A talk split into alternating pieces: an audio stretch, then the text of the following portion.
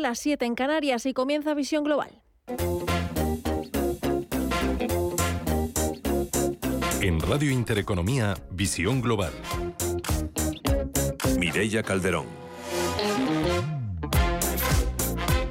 Una hora por delante para echar el último vistazo global de la economía mundial en este día festivo, 1 de noviembre, aquí en España, en un día en el que las bolsas europeas han acabado con tono positivo y han empezado el mes de noviembre alegres. Todo después de que la presidenta del BCE, Christine Lagarde, haya dicho hoy que hay que seguir subiendo los tipos de interés para que la inflación vuelva a las tasas del 2%, aunque eso suponga un enfriamiento para la economía. Sobre ello hablaba Pablo García de Viva con Salfavalio con la inflación todavía de épocada y con un PIB que al menos crece, tenemos todavía espacio, el room, ese que dicen los ingleses, para que los tipos sigan subiendo. Por lo tanto, ese mensaje más, mensaje más más halcón que ha venido dando últimamente la señora Lagarde, pues está totalmente justificado por los datos macro que le dan un poquito todavía de espacio, aunque en 2023 la recesión para casos como el alemán parece que se ve bastante, bastante fácil.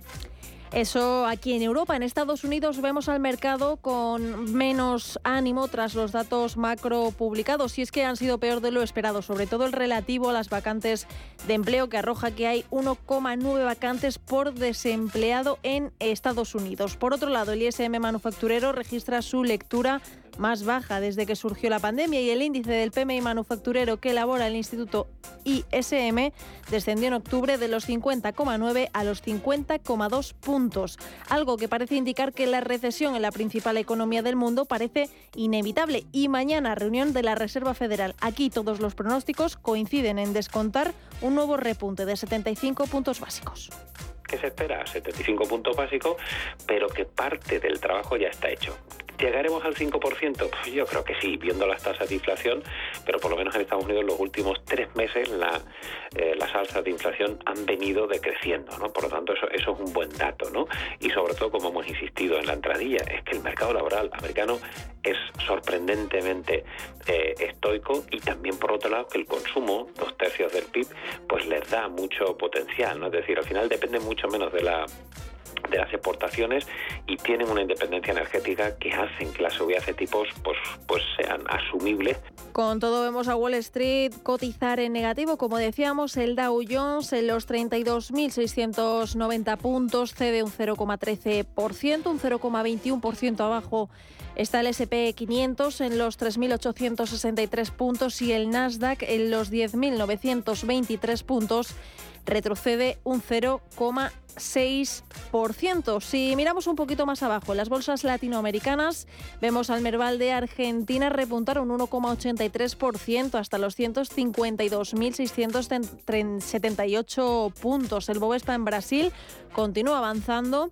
Eh, tras esas elecciones en las que ha salido victorioso Lula da Silva, avanza un 1,11% hasta los 117.323 puntos. El IPSA chileno cotiza en tablas en los 5.193 puntos y el IPC mexicano en los 50.751 puntos repunta un 1,66%. Si miramos ahora al mercado de divisas y baterías primas, en estas últimas las vemos con subidas. El barril de Bren cotiza con un avance del 2,2% hasta los 94,86 dólares y el West Texas de referencia en Estados Unidos cotiza en los 88,56 dólares y suma un 2,35%. El oro, por su parte, en los 1.652 dólares la onza avanza un 0,72. Y en el mercado de las divisas vemos al euro perder un leve 0,04% sin conseguir esa paridad con el dólar y la libra por su parte los 1,14 dólares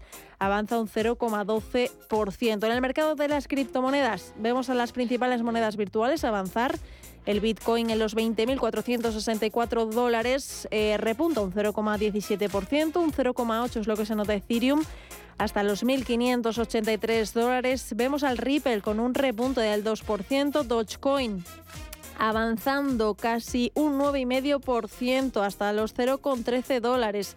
La moneda virtual de Elon Musk Cardano se deja un 0,34% y Solana en los 32,37 dólares pierde un 1,41%. Así van los mercados y ahora vamos a ver la economía con los titulares de las 8.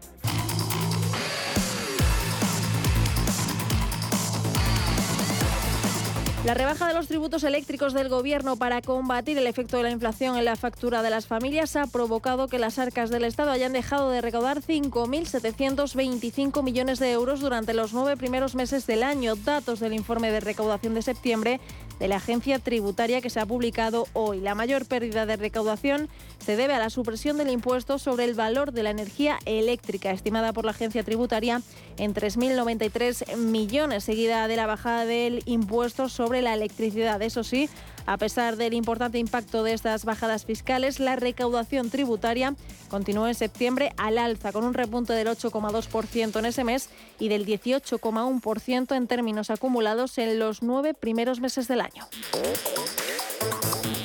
España aumenta desde hoy la capacidad de bombear gas a Francia con la ampliación del gasoducto de Irún. Pasará de 2.000 a 3.500 millones de metros cúbicos, de tal forma que se incrementará el potencial para hacer llegar el gas natural que llega licuado a los puertos españoles al resto de la Unión Europea, mejorando la canalización del gas natural que llega en barco. La ampliación entra en funcionamiento justo un mes antes de que España, Francia y Portugal detallen los pormenores del nuevo proyecto que sustituirá al MidCat, el nuevo gasoducto que según el gobierno español podría empezar a asistir con más gas al resto de la Unión Europea en invierno del año que viene, aunque no será así porque el plazo de su alternativa definitiva, el tubo submarino entre Barcelona y Marsella, tardará años en construirse, quizá en 2030, según apunta ya el gobierno francés, y porque su propósito principal será el hidrógeno renovable.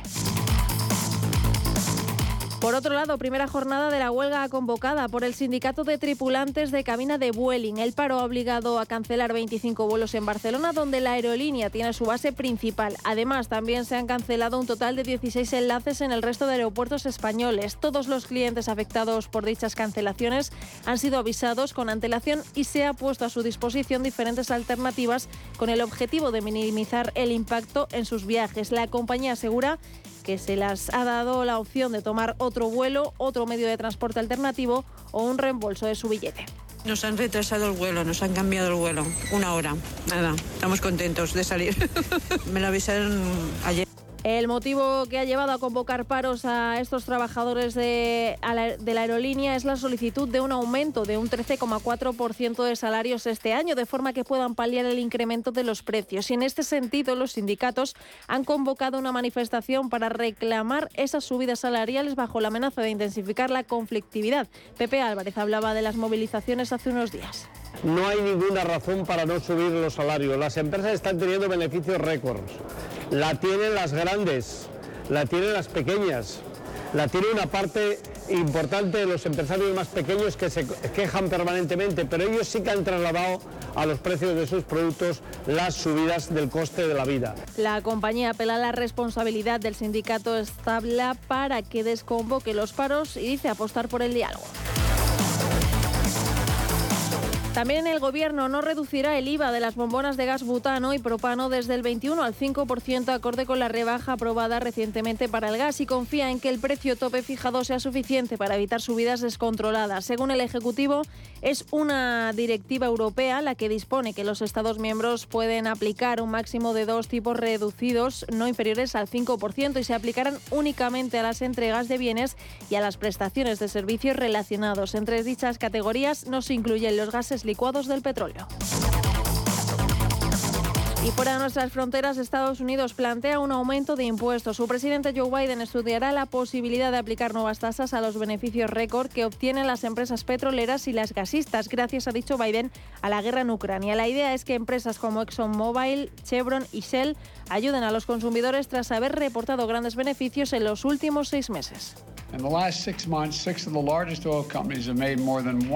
Dice Biden que en los últimos seis meses, seis de las compañías petroleras más grandes obtuvieron más de 100.000 millones de dólares en ganancias. 100.000 millones en menos de 200 días. Unas ganancias ante las cuales Biden ha instado a las compañías a que reduzcan sus beneficios para ayudar a los consumidores. Y si no lo hacen, pagarán un impuesto más alto sobre sus ganancias excedentes y se enfrentarán a otras restricciones.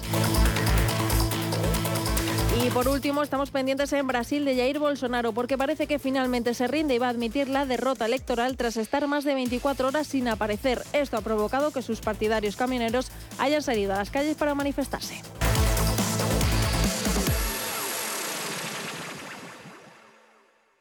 Mi tierra sabe a vendimia, a jamón curado, a leche fresca, a verdura tierna, a trigo dorado, a pan reciente, a rico asado. Mi tierra tiene mil sabores auténticos porque mi tierra es tierra de sabor. Disfruta de la marca de calidad de los productos de Castilla y León. Junta de Castilla y León. Página 47, la de arriba a la derecha. Página 84, el segundo de la izquierda. Página 114, justo el del centro. Ya está aquí el catálogo de juguetes del corte inglés. y esto es solo el principio. Bienvenidos al día de vuestra boda. En el Hotel Princesa Plaza Madrid os ofrecemos distintas opciones de espacios, atención personalizada y un equipo de profesionales a disposición para ayudaros a diseñar vuestra boda. Para que la celebración de vuestra boda se transforme de especial en espectacular, entra en princesaplaza.com y empieza a soñar. El análisis del día con visión global.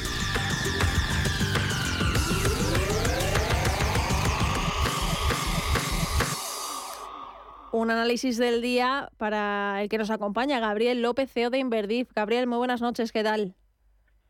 Buenas noches, Mireia, ¿qué tal estás? Pues trabajando en este 1 de noviembre, ya, ya me queda poquito, ¿eh? pero bueno, vamos, vamos a ver eh, este análisis contigo, en el que vamos a hablar primero eh, de todos esos datos macro en Estados Unidos que han sido peor de lo esperado y que no han sentado muy bien al mercado americano y a los bonos en un primer momento tampoco.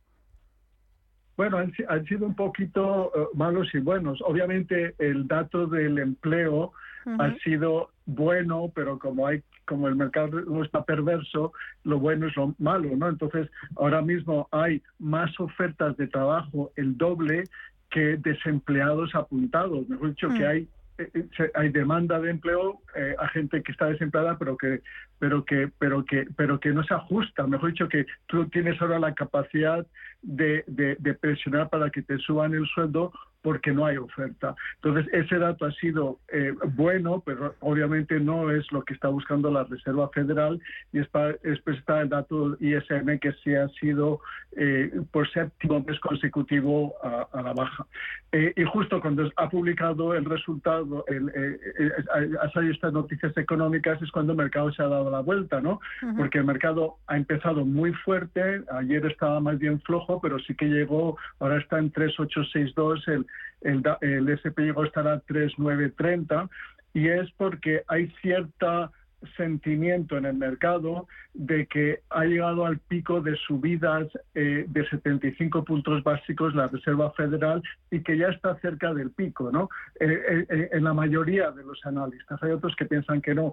Y esto puede, y esto es lo que es el famoso pivote, ¿no? Que todo el mundo está hablando, que significaría pues que a partir de ahora es, la visibilidad de esta política va a tener efecto y que van a retroceder los, los precios, ¿no? Puesto que es una política que va con un poco de retraso eh, y solo se ve eh, la, potencia a los seis o nueve meses. ¿no? Es dicho, han subido tanto los tipos de interés, han reducido tanta la masa monetaria que no se había visto eh, de esta manera en más de 20 años que al final va a tener consecuencias y puede tener consecuencias negativas si siguen subiendo los tipos más. Entonces, ese es el gran debate. Hoy ha abierto el mercado muy, muy optimista en el sentido de que el mensaje de mañana de la Reserva Federal es de que a partir de ahora van a o a esperar o a subir tipos de una forma más moderada. ¿no? Entonces el debate es qué va a pasar en diciembre, se van a hacer 50 puntos básicos y qué va a pasar el año que viene ha salido, por ejemplo, un banco de inversión, Goldman Sachs, eh, ayer diciendo pues que ellos ven que los tipos van a subir a 5. Eso sí que es una mala noticia. Pero del otro lado, pues está eh, Morgan Stanley, que también es otro banco de inversión de primerísimo nivel, y JP Morgan, y los dos están diciendo que sí que es el buen momento para que la Reserva Federal pare un poquito en esa política restrictiva. Eh, es, y, y, dicen, pues lo que te estoy comentando, ¿no? que, esa masa monetaria es restrictiva y que como sigan poniendo el freno lo que van a causar es una recesión y que al final eh, esta, esta, política eh, que están llevando a cabo se verá en una bajada de la inflación pues en, el medio y largo plazo, pero que no es inmediata, ¿no? Eh, a eso iba ahora, o sea, mañana en la reunión de la FED se descuenta esa otra subida de 75 puntos básicos y yo te quiero preguntar, eh, ya lo has mencionado, si veremos llegar al, al 5% de los tipos de interés. Bueno, el, el, dos años ahora mismo está en cuatro y medio y el cinco años en 4,2, pero dos años es más o menos el que, el que más o menos te indica lo que el mercado está descontando y ahí es donde se sitúa. Ya te digo, hay analistas que piensan que deberían de subirlo hasta el 5%.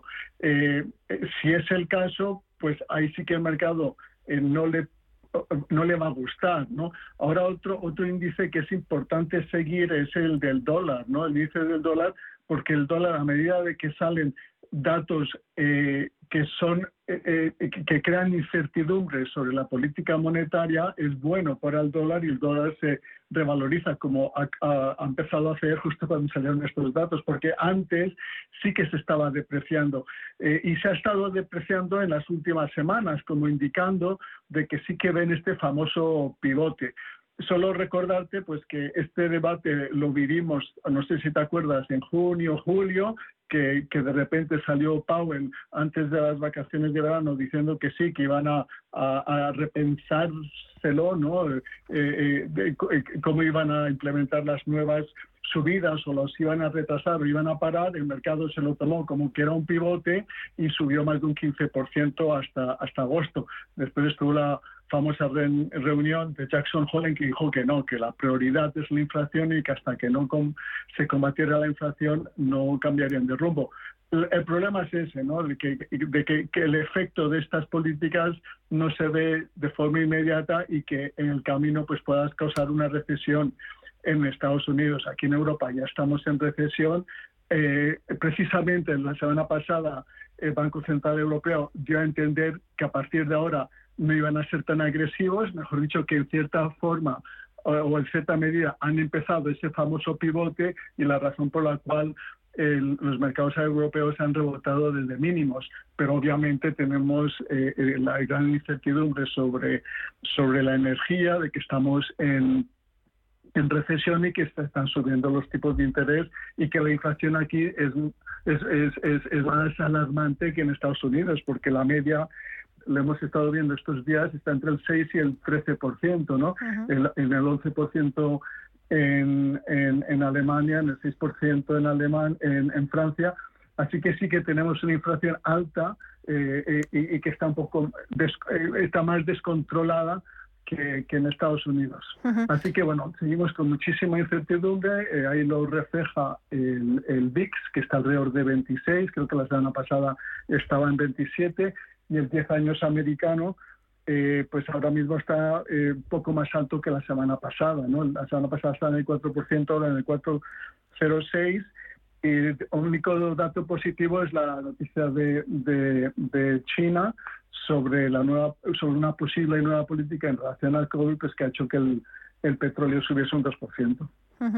Eh, dentro del mercado americano preocupan las grandes tecnológicas y no sé si podríamos decir que, que su gran reinado, por así decirlo, ha terminado. Hoy Amazon, por ejemplo, la vemos durante todo el día con caídas de alrededor del 6%. Y los, los resultados de, de, las FANC eh, no han sido eh, para tirar cohetes. Han sido decepcionantes, eh, pero sí que reflejan pues, la realidad, ¿no? que sí que hay una cierta ralentización. Otra cosa es lo que se pagan por esos beneficios, porque sí que hay muchísima visibilidad en el medio y largo plazo en que estas empresas van a generar esos beneficios, pero la cuestión es cuánto pagas por ellos, cuál es el múltiplo. Antes se pagaban unos múltiplos muy altos porque eh, la valoración con un tipo de interés eh, cercano a cero eh, era muy atractiva. Ahora que estamos cerca del 4, del 5%, pues esto sí que va a crear mucho estrés en la valoración de las empresas, estamos viendo hoy en, la, en las tecnológicas, que basta que, que suba un poquito, que cambie un poco el sentimiento, que ya bajan, pero sobre todo va a causar estrés en la deuda, de, de, que no, que no triple C, ¿no? que tiene un rating un poquito con mayor riesgo, puesto que estas empresas, pues eh, sobre todo las pequeñas, pues van a ver que sus costes eh, de intereses sobre la deuda han subido y que podemos vivir algún episodio de default. Eh, así que bueno, seguimos con esa volatilidad.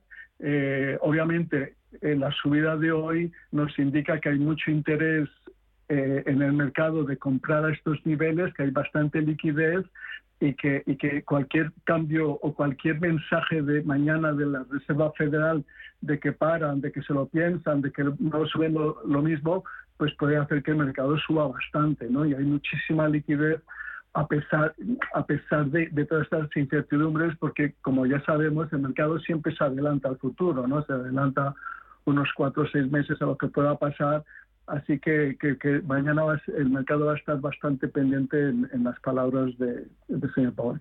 Aquí en Europa, mucho mejor comienzo para las bolsas europeas eh, de noviembre, eh, justo cuando Lagarde confirma que se seguirá adelante con las subidas de tipos.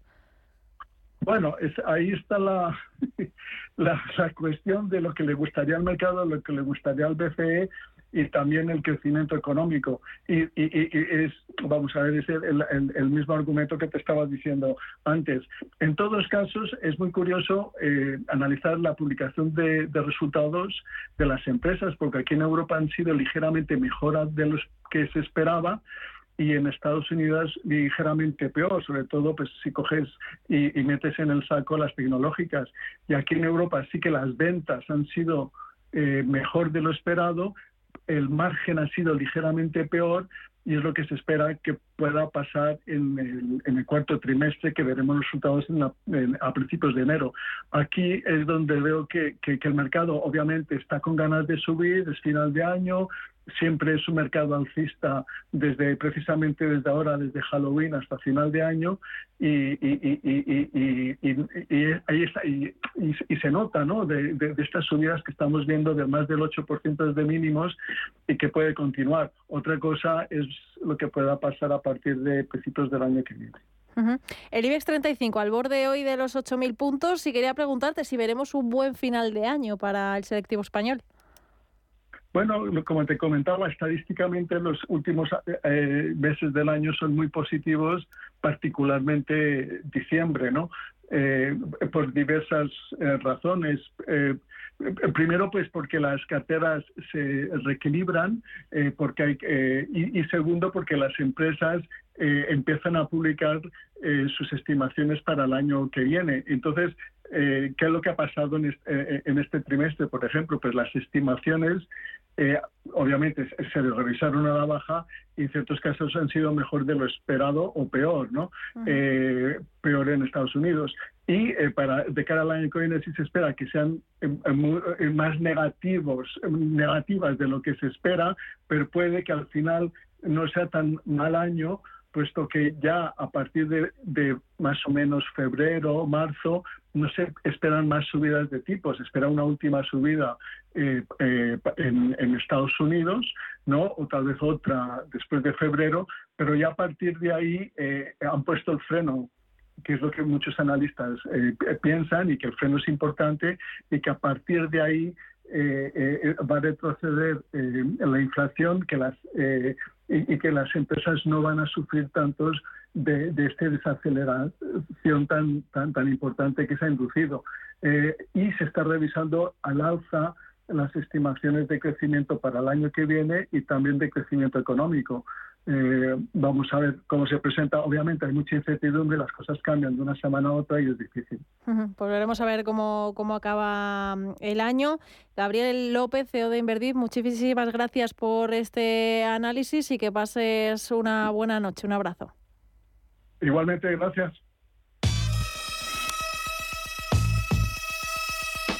En la mira. Visión global. Hoy ponemos el foco en la mira para el análisis técnico con Raúl Calle de Broker en Berkshire Hathaway, que publicará sus ganancias del tercer trimestre el sábado. La compañía podría sufrir pérdidas de 3.000 millones de dólares por el huracán Ian y otros fenómenos meteorológicos en el tercer trimestre, pero es posible que los inversores se centren más en la actividad de la inversión de la empresa. Berkshire Hathaway es la sociedad de inversión de seguramente uno de los inversores más famosos de todos los tiempos. Warren Buffett. A través de esta empresa es accionista en multinacionales como Apple o Coca-Cola. Mirando el gráfico de la acción podemos observar que se revalorizó más de un 100% desde los mínimos de marzo de 2020 hasta los máximos históricos de marzo de este mismo año, cuando llegó a registrar los 361,36 dólares. Una vez realizados sus máximos, la acción corrige un 28% hasta los mínimos relativos de mediados de octubre, y desde ahí está realizando un rebote de corto plazo que le ha hecho revalorizarse un 15% y que de seguir este movimiento, el primer objetivo se establecería en intentar testear los máximos relativos más recientes de agosto en los 308,15 dólares. En el supuesto de que el valor realizase una corrección, habría que estar pendientes de que no perdiese el soporte de los mínimos de octubre en los 260 dólares.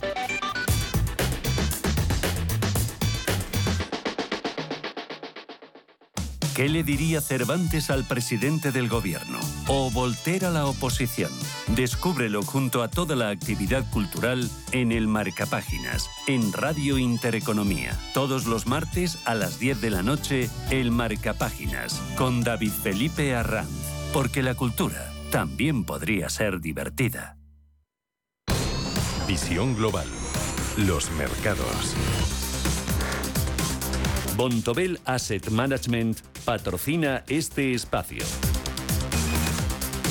Y de vuelta a las principales bolsas europeas, el IBEX 35 estrena en noviembre a las puertas de los 8.000 puntos. El selectivo español se ha notado en la sesión un 0,53% hasta los 7.999 puntos y cierra el mes de octubre con un alza del 8%, su mejor mes desde noviembre de 2020. Dentro del IBEX, el valor más alcista ha sido Grifols, que se ha notado un 3,51%, seguido de Farmamar con un repunte del 3,07%, Banco Sabadell se ha sumado un 2,29% e Inditex, que se ha notado un 2,18%. El lado de las pérdidas las ha liderado Celnex con un retroceso del 0,88%, seguida de Robi, que ha caído un 0,74% y AENA, que ha perdido un 0,71%. Por último, el interés de la deuda española a 10 años está en el 3,2%. Y en la agenda para mañana, la decisión sobre los tipos de interés de la Fed acapara todas las miradas del día. Bolsas e inversores estarán atentos a la conclusión que salga de esta cita. Además,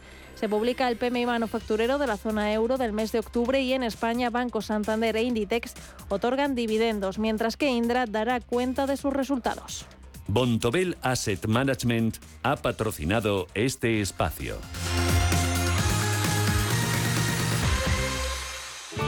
Bontobel Asset Management. Calidad suiza con el objetivo de obtener rendimientos superiores a largo plazo. En Bontobel Asset Management siempre estamos a la vanguardia de las inversiones activas en bonos y acciones. Para más información, entre en nuestra página web bontobel.com barra am. Bontobel Asset Management, su especialista global en fondos de inversión.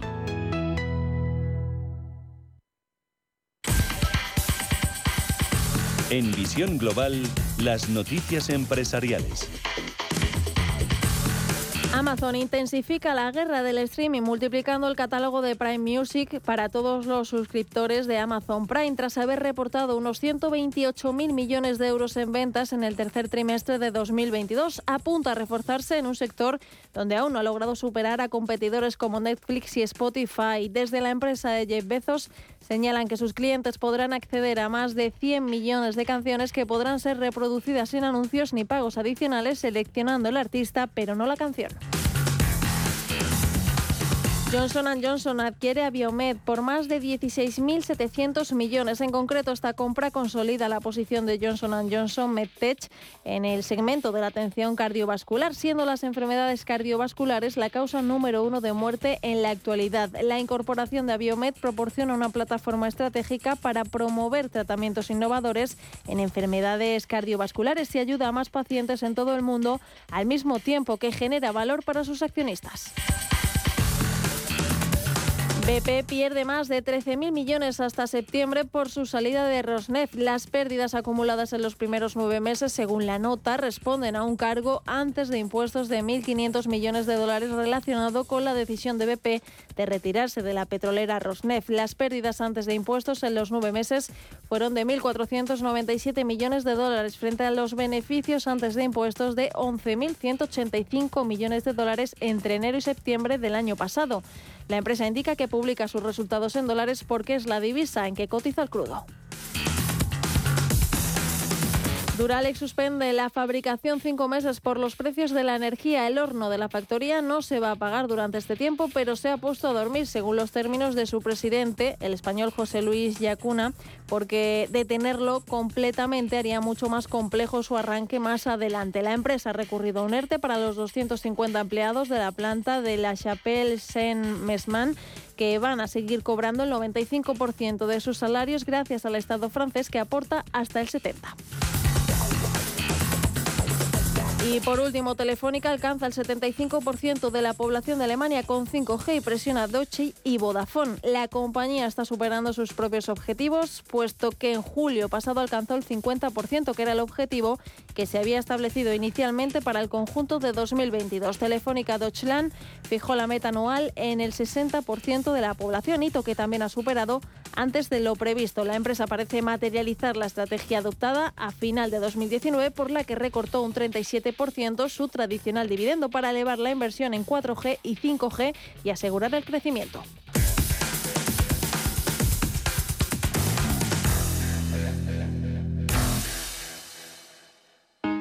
Si te da por cambiar de banco, Santander te lo pone fácil. Hacerte cliente es tan sencillo y rápido que lo puedes hacer estés donde estés, que para algo es una cuenta online. Y además, te llevas 150 euros si traes tu nómina antes del 2 de diciembre. Consulta condiciones en bancosantander.es. Santander, por ti, los primeros. Pa, pa, para, pa. El televisor, el móvil, la lavadora, el sofá. Qué bien te viene la financiación total del corte inglés. Financia tus compras hasta en 12 meses, solo para clientes con tarjeta el corte inglés. Electrónica, electrodomésticos, deportes, moda y mucho más. Financiación total en tienda web y app del corte inglés. Hasta el miércoles 2 de noviembre. Financiación ofrecida por Financiera el corte inglés y sujeta a su aprobación. Consulta condiciones y exclusiones en elcorteinglés.es. Curiosidades en visión global.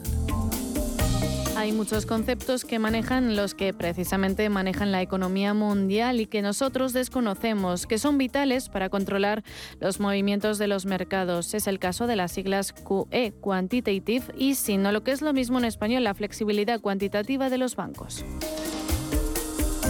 Es una estrategia de política monetaria utilizada por los bancos centrales como la Reserva Federal. Es un programa de estímulo cuyo elemento principal es la compra de deuda pública a modo de inversión por parte de un banco central o con el famoso QE, los bancos centrales pretenden reducir las tasas de interés y aumentar la oferta de dinero. El objetivo, a fin de cuentas, es estimular la actividad económica durante una crisis financiera y mantener el flujo del crédito. Cuando los grandes bancos centrales deciden usar esta estrategia, realizan compras a gran escala de activos financieros, logrando reducir el coste de los préstamos y estimular el crecimiento económico. En Estados Unidos, los sucesivos programas del QE han alcanzado varios billones de dólares y han convertido a la Fed en el principal inversor comprador de bonos del Tesoro de los Estados Unidos. La flexibilización cuantitativa se utilizó por primera vez por el Banco de Japón para combatir la deflación doméstica en la década de los 2000. Por su parte, Estados Unidos, Reino Unido y la zona euro se han valido de la QE durante la crisis financiera de 2007 hasta la fecha, ya que el programa es adecuado para las economías donde la tasa de interés bancaria, la tasa de descuento y la tasa de interés interbancaria están cerca del cero. Hay que tener en cuenta los riesgos de la flexibilización cuantitativa. Podría provocar un aumento de la inflación si se sobreestima la cantidad de alivio necesario y el dinero creado por la compra de activos líquidos. Un concepto, el de flexibilizar cuantitativamente la economía, que hace bombear la economía.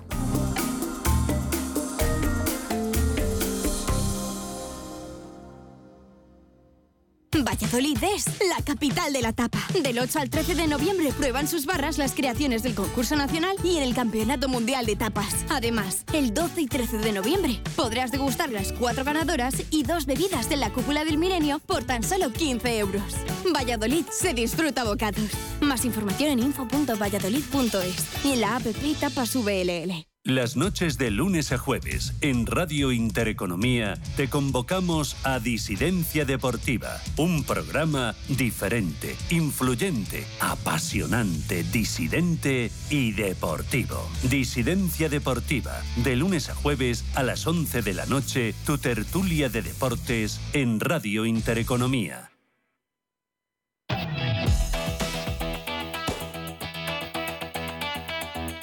Visión Global, After Work. CaixaBank patrocina este espacio.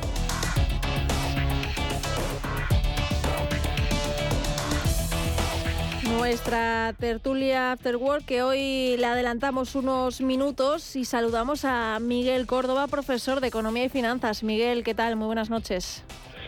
Hola, buenas noches, Bella. Encantado de estar con vosotros. José Aguilar, socio director de Min Value. ¿Qué tal?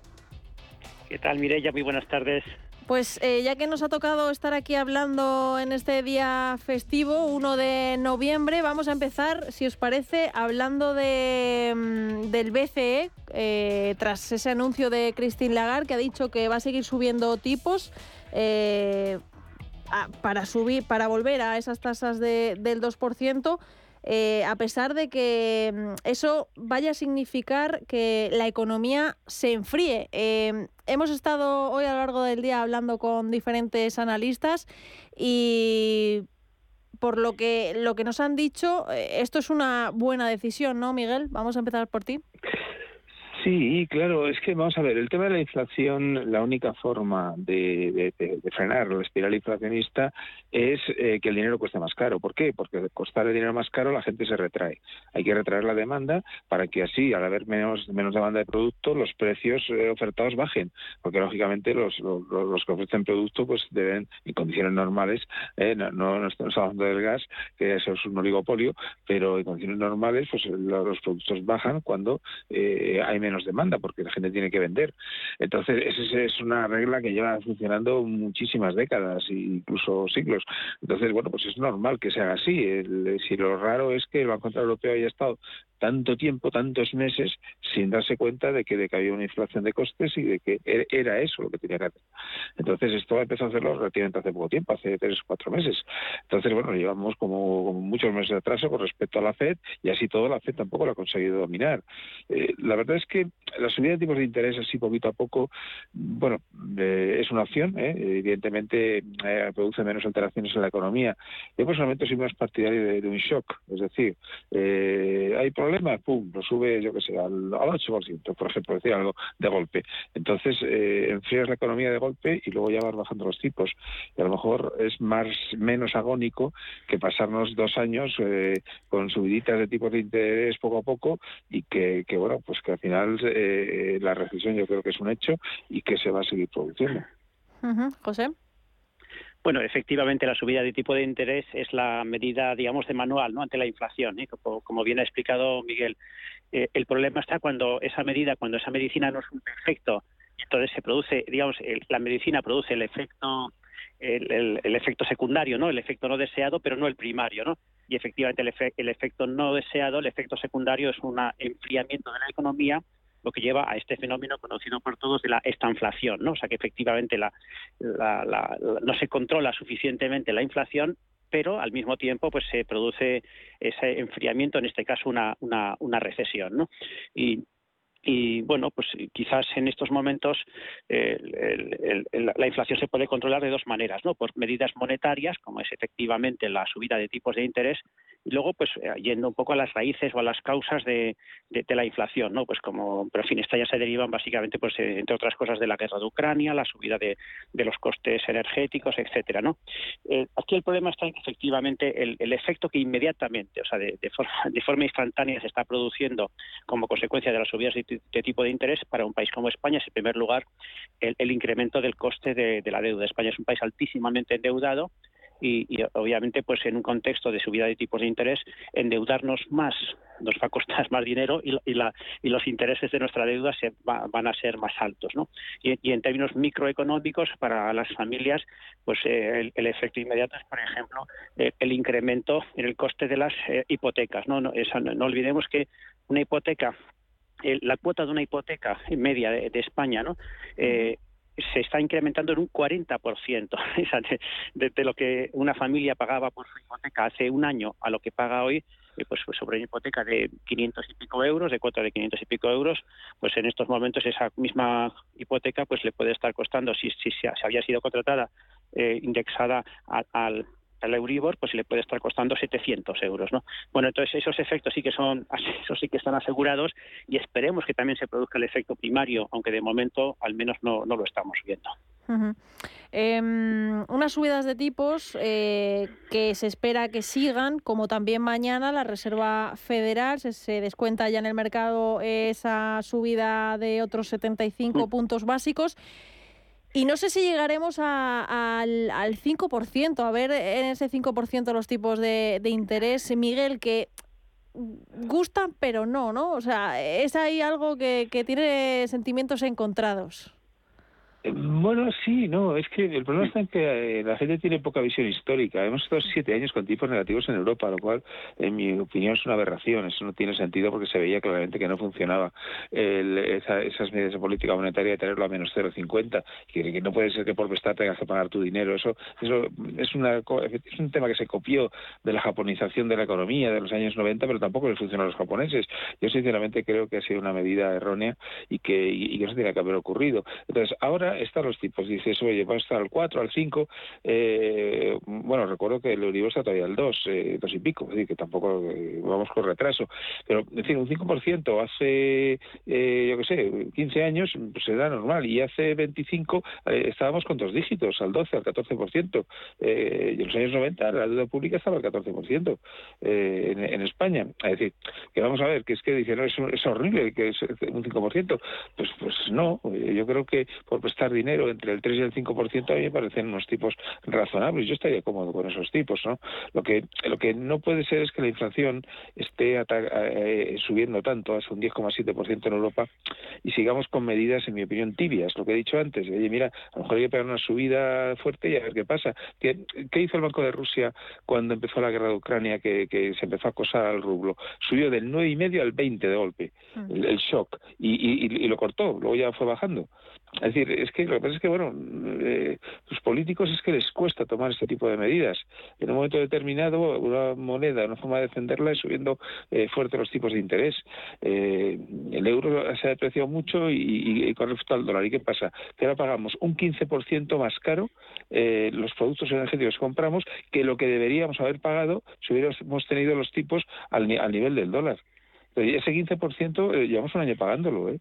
Y claro, son unas consecuencias malas que estamos sufriendo porque ha sido muy tibios el Banco Central Europeo. Desgraciadamente, pues eh, Cristina Lagarde es, eh, no, no, es economista, es, es abogada y, y, básicamente política. Entonces, eh, los políticos, pues eh, estas cosas les cuesta más digerirlas. Uh -huh. José. Sí, la subida de tipos de interés eh, por parte de la Fed pues va un poquito por delante de la que está de la política que está siguiendo el Banco Central Europeo. Es un poco más agresiva, ¿no? En cuanto empezaron antes y, están eh, haciendo incrementos más altos, ¿no?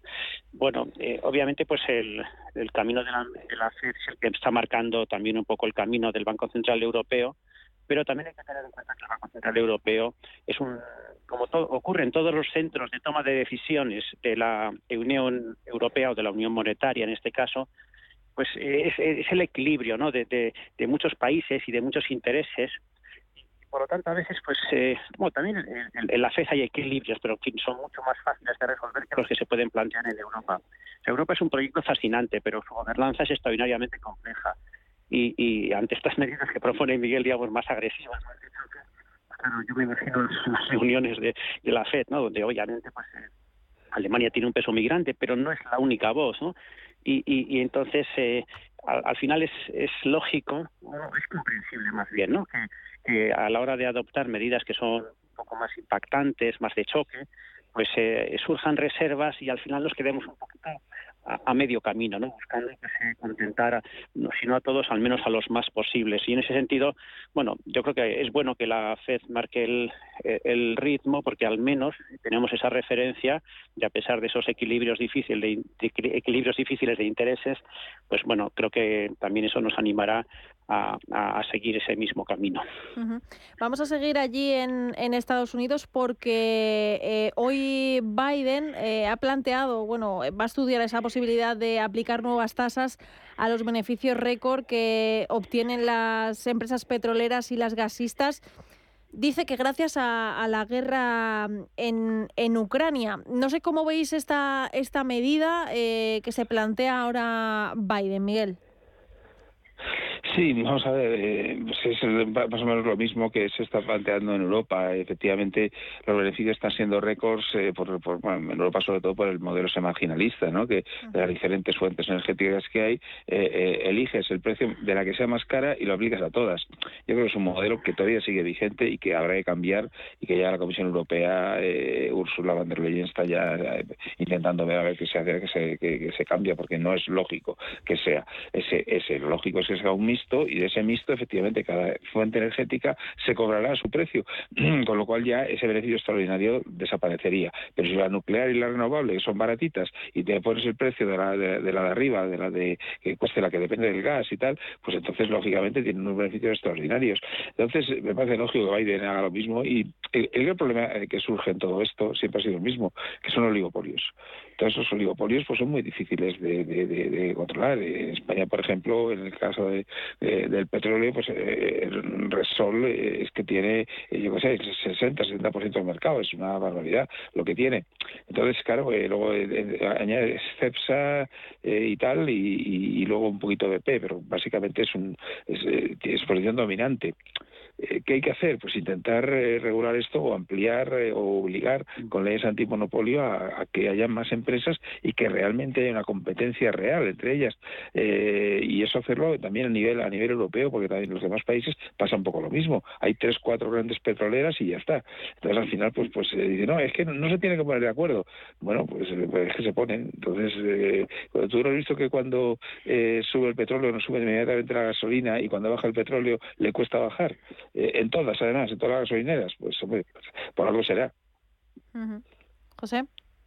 Sí, en, el, en, este, en este caso, el, incremento de beneficios de las eh, compañías eh, petroleras y gasistas americanas, bueno, se explica porque para ellos la, la guerra, vamos, ha sido, la guerra de Europa ha sido una auténtica, una auténtica bendición, ¿no? Al, cortarse el suministro natural ¿no? de recursos energéticos que tenía Europa, que en muy buena medida, y sobre todo los países del norte, procedían de, Rusia, pues obviamente hemos tenido que acudir a, otros mercados y, en estos momentos la demanda que tiene Europa respecto de productos energéticos americanos es altísima y eso, pues bueno, es cierto que una situación coyuntural, en este caso provocada por una guerra, ha incrementado también clarísimamente los beneficios de estas compañías.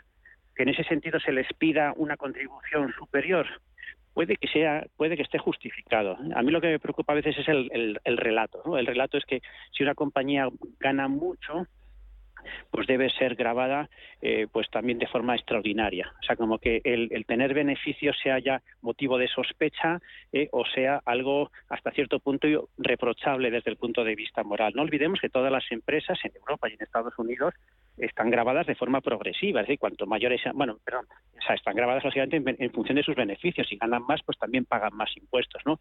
En ese sentido, pues me parece que hay que explicarlo muy bien, ¿eh? para evitar que también ante la opinión pública se, se transmita esa idea tan negativa de que poner en marcha negocios pues que obtengan muchos beneficios, que, obtengan lógicamente el, fin para el que han sido creados, pues sea algo eh, pues que socialmente debe ser hasta cierto punto controlado y visto con sospecha. ¿no? Yo lo veo bien en este caso particular si es una medida de carácter temporal y sobre todo si eso no, no significa una especie de penalización o de, del beneficio o algo por el estilo que desde el punto de vista de una cultura emprendedora me parecería un mensaje demoledor.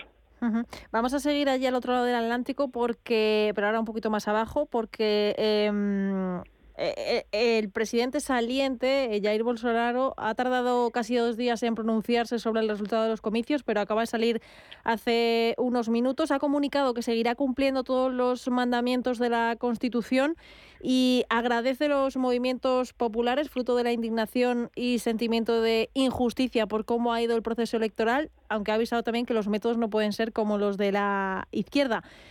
Ha tardado, pero finalmente eh, ha salido, aunque no sabemos muy bien eh, en qué va a desembocar todo esto, ¿no, Miguel? Sí, eh, sí es un problema este hombre, pues bueno, pues a ver, no te digo que sea como Trump, pero pero es del mismo estilo, es una persona que, que, tiene un ego eh, enorme y, que eso de que le derroten o que haya sido por la mínima, pues pues eh, le sienta muy mal. Entonces imagino que ha tenido que digerir porque o sus asesores le, han puesto la, brida y le han dicho relájate un poquito, tranquilo, porque también aparte del puesto de presidente, bueno, pues los partidos políticos tienen otras muchas cosas, ¿no? Los parlamentos y estas cosas, ¿no? Que decir no puedes tampoco quemar las naves, ¿no? Entonces, eh, bueno, a mí me cuadra con la personalidad de este sujeto eh, y, bueno, pues vamos a ver ahora eh, qué es lo que es, lo que ocurre en, Brasil. Brasil, bueno, también tiene sus problemas.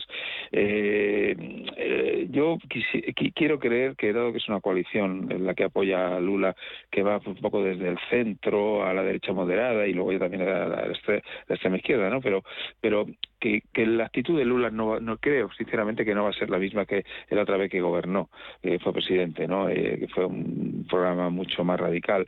Yo sinceramente creo que va a ser un programa no sé si socialdemócrata o casi. Eh, entonces, eh, eso le puede venir bien a Brasil. Eh, yo creo que, que, Bolsonaro estaba haciendo cosas, algunas cosas mal, el tema de, favorecer que la gente tuviera armas al estilo de Estados Unidos o, el tema de la Amazonia, de, ir quemando zonas de Amazonia, o decía que eso es de Brasil y que, que lo que pase en el resto del mundo que le da lo mismo. Es decir, bueno, yo creo que, que esas cosas que hacía Bolsonaro y que creo que, que en general a nadie nos gustaban, eh, van a desaparecer y mi gran esperanza es que Brasil eh, haga una, una presidencia de izquierda pero moderada. José. Sí, no, totalmente de acuerdo. O sea, yo creo que el reconocimiento de los resultados electorales era, era obligado, sobre todo porque eh, internacionalmente hubiese, hubiese cualquier intento de mantenerse en el poder frente al, al dictamen de las urnas hubiese generado un rechazo sino unánime, pues absolutamente mayoritario, ¿no? Y por lo tanto era insostenible. Y desde luego internamente el alentar una reacción todavía más enérgica ante estos resultados, pues hubiese tenido unas consecuencias desde el punto de vista social catastróficas, ¿no? O sea, yo creo que efectivamente pues ha habido un momento de dudas, eh, pero yo creo que al final los datos se imponen y, y se producirá pues una, una transferencia del poder a, a, Lula da Silva pues en condiciones pues, más o menos pacíficas, que es lo que todos esperamos, porque no olvidemos pues que eh, Brasil es la primera economía de Latinoamérica, es un país muy grande y un desequilibrio eh, en ese país pues al final afectaría a toda el área y, no, es en absoluto algo deseable. Y también de acuerdo con Miguel en el sentido de que al final eh, los 60 millones de votos que ha obtenido Lula da Silva, pues lógicamente en parte se deben pues a, a su propio prestigio, su tirón electoral, pero que también hay mucho voto prestado ¿no? por un arco ideológico bastante amplio. Y yo, al final Lula da Silva pues es un personaje paradójico, pero yo creo que sí que es un mago, digamos, de la negociación y de, y de saber también eh, leer un poco las, eh, las circunstancias en las que debe gobernar. ¿no? Y yo creo que al final se impondrá el realismo y, y pues él será consciente de que está en un país muy plural y en el que la acción de gobierno pues debe satisfacer intereses diversos y buscar equilibrios y en ese sentido pues también espero que, sea un gobierno moderado y un gobierno pues, en el que pues al menos una mayoría de los brasileños se puedan sentir representados. Y ya vamos a acabar eh, aquí en nuestro país porque hoy se ha publicado que la rebaja de los tributos eléctricos del gobierno para combatir el efecto de la inflación en la factura de las familias ha provocado que las arcas del Estado hayan dejado de recaudar nada más y nada menos que 5.725 millones de euros. Una medida que era necesaria, pero que nos deja sin todo ese dinero, ¿no, Miguel? Eh, Sí, bueno, pero es que es una noticia sacada de contexto, ¿no? Porque lógicamente al haber subido tanto los precios, como son un porcentaje los impuestos, pues llevan recaudados, yo qué sé, 20.000 o más, 20 y tantos mil millones más de lo que se esperaba, ¿no? En el presupuesto. Es decir, vamos a ser realistas, eh, todo va a porcentaje, ¿no? Si suben mucho los precios de los temas energéticos, los porcentajes son, se, se, incrementan, ¿no? A calcularlo. Entonces, bueno, pues efectivamente, si luego haces unos recortes en los impuestos, pues dices, vale, y entonces, si, si no los hubiera hecho, hubiera recaudado 5.700 más, ¿de acuerdo? Pero si no hubieran subido los precios como han subido, eh, pues evidentemente hubieras recaudado bastante menos, más o menos lo que tenías previsto en los presupuestos de 2022.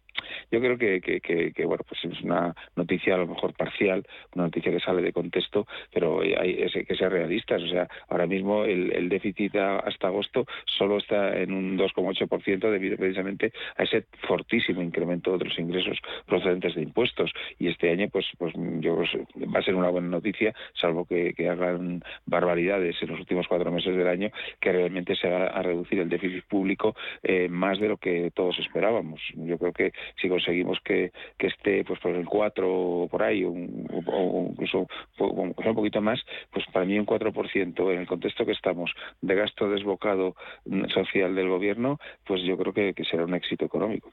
José. Sí, también de acuerdo con Miguel en este caso, porque no, me da ninguna pena las arcas públicas, que son las mías, ¿eh? como las de todos los oyentes, porque efectivamente este pequeño, vamos, esto pequeño, estos 5.000 millones que se dejan de ingresar están sobradísimamente compensados con el incremento en la recaudación fiscal como consecuencia de la inflación. ¿Y, por qué se pueden sacar este tipo de titulares?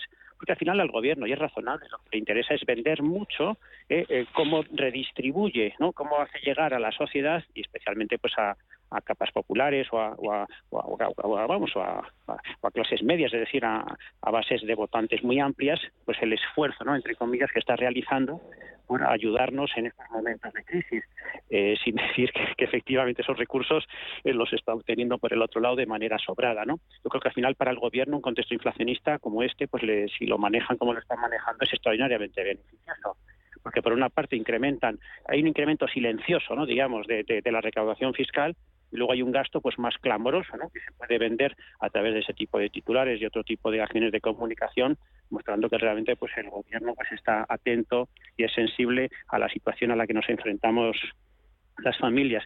Yo no le daría más importancia, me parece que es de sentido común, ¿no? que en un momento tan difícil pues se, hagan ese tipo de ayudas y el coste que supongan, vamos, está sobradísimamente compensado por el incremento fiscal.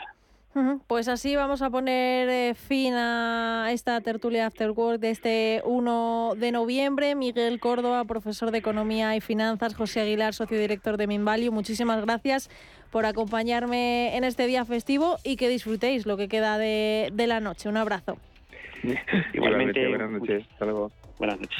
CaixaBank ha patrocinado este espacio.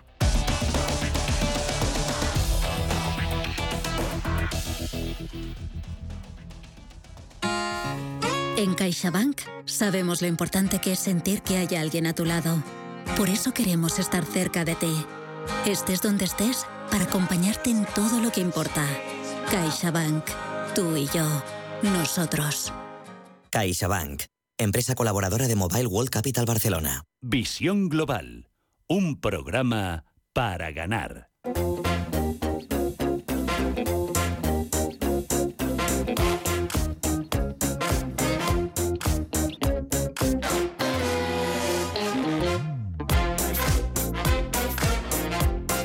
Y antes de despedirnos, vamos a ver cómo sigue Wall Street. Vemos al mercado americano con caídas. El Dow Jones se deja un 0,18% y cotiza en los 32.674 puntos. El SP500 también lo vemos perder un 0,32% y cotizar en los 3.859 puntos. Y el Nasdaq, que es el que más se deja, retrocede un 0,8 hasta los 10.900 puntos. A la espera de esa reunión de la Reserva Federal de mañana, en la que todos descuentan otra subida de 0,75 puntos básicos.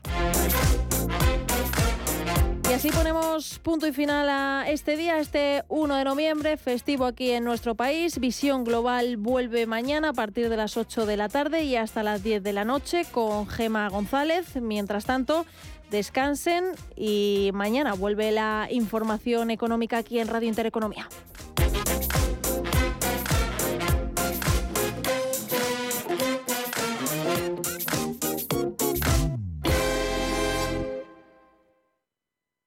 Musiconomía, un programa musical con otra perspectiva. Los domingos a las 8 de la tarde en Radio Intereconomía, Álvaro Martín Cicero invita a músicos para que nos hablen de lo suyo y a la vez de tendencias, cómo se enfrentan a la industria musical, crowdfunding y naturalmente escucharemos sus creaciones. Musiconomía, un programa de música distinto. Los domingos a las 8 de la tarde en Radio Intereconomía.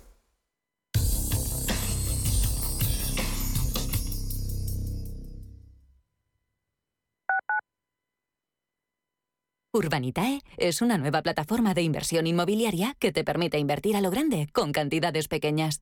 Uniendo a muchos inversores, logramos juntar el capital suficiente para aprovechar las mejores oportunidades del sector. Olvídate de complicaciones. Con Urbanitae ya puedes invertir en el sector inmobiliario como lo hacen los profesionales. Radio Intereconomía es la mejor plataforma para dar a conocer, relanzar y poner voz a su empresa. Nuestro equipo comercial le asesora para conseguir sus objetivos. Contacte